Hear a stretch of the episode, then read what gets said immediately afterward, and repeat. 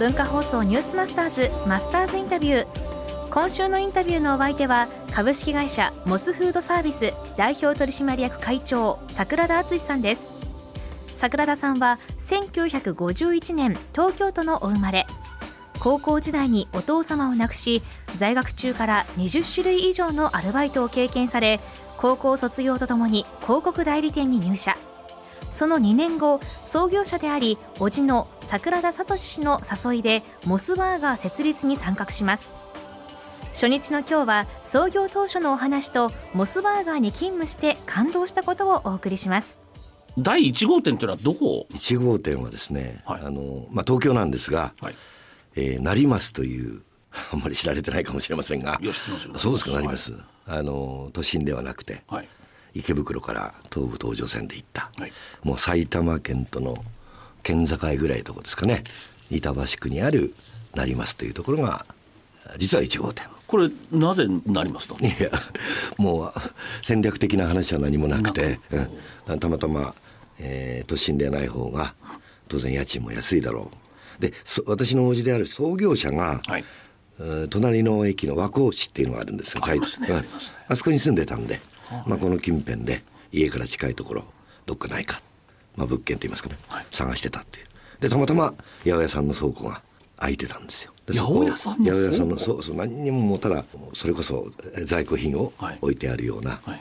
そんなところをなんとかお願いをして、はい。あれ1ヶ月ぐらいですかね交渉をしてしょうがないわねと。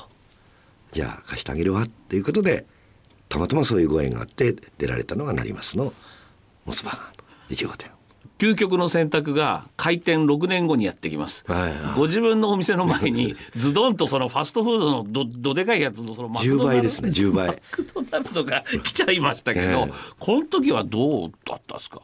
まあ私がその時店長だったんですね。実はそれ3日前ぐらいにあマックだって分かったんですよ。え3日前分かんなかったんですか？看板がついてなかったんで。でもそれはどうしようもないですよね。どうしようもないです。で地元の方も「いやなんかすごいあれすごいのができるよ」みたいな。漫画みたいなえそうですよね、とはい。でもそこはやはりあえてあの慌てても仕方ないので、はい。しょうがないねと。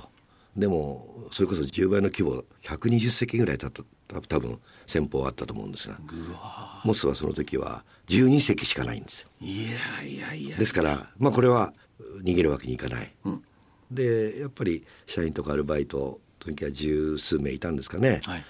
でみんなに前日、とにかく何か変わったことやってもしょうがないから今まで以上にねとにかくもっともっと店あのお掃除してきれいにしようというのと本当に自分たちこう手作りですから本当に一人一人のお客様にねこう本当に心を込めて作っていたけどもっとできるんじゃないかと。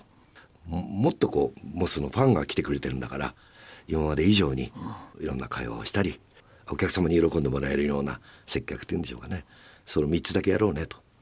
いうふうに思ってよ当日を迎えて。そうしたらもう周りはもうみんなモス潰れるんじゃないかとかね。うん店長大丈夫とか。そうもういろんな方が逆にそういう方も踏まえてもう朝から普段の何倍もお客さん見えるわけですよ。あ心配で。逆心配で。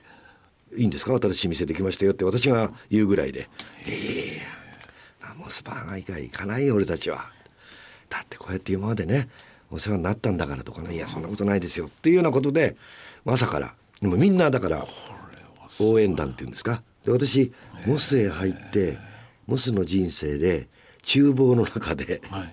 あの、えー泣いたの初めてですね。超大型店といいますか、はい。まあアンバーガーの U というのが自分の創業店の前にできちゃうわけですねですけどやらやったこときれいにしよう。店をきれいにしよう。心を込めて作ろう。そして喜んでもらおう。そんな接客をしよう。結局人がつないでいたと。泣いたのもこの俺が最初だったという。いやーモスの由来 Mountain Ocean Sun いわゆる MOS でモスバーガー。そうだ自然の恵みをいただこうということ。であとは店員さんの心意気もいただいてください。今週は楽しいですよマスターズインタビューはポッドキャストラジオクラウド Voicy でもお聞きいただけます。先週の東京大学総合研究博物館教授遠藤秀樹さんのインタビューを聞き逃したという方もぜひどうぞ。明日は桜田さんがモスに入る経緯と社長になるまでについて伺います。文化放送ニュースマスターズマスターズインタビューでした。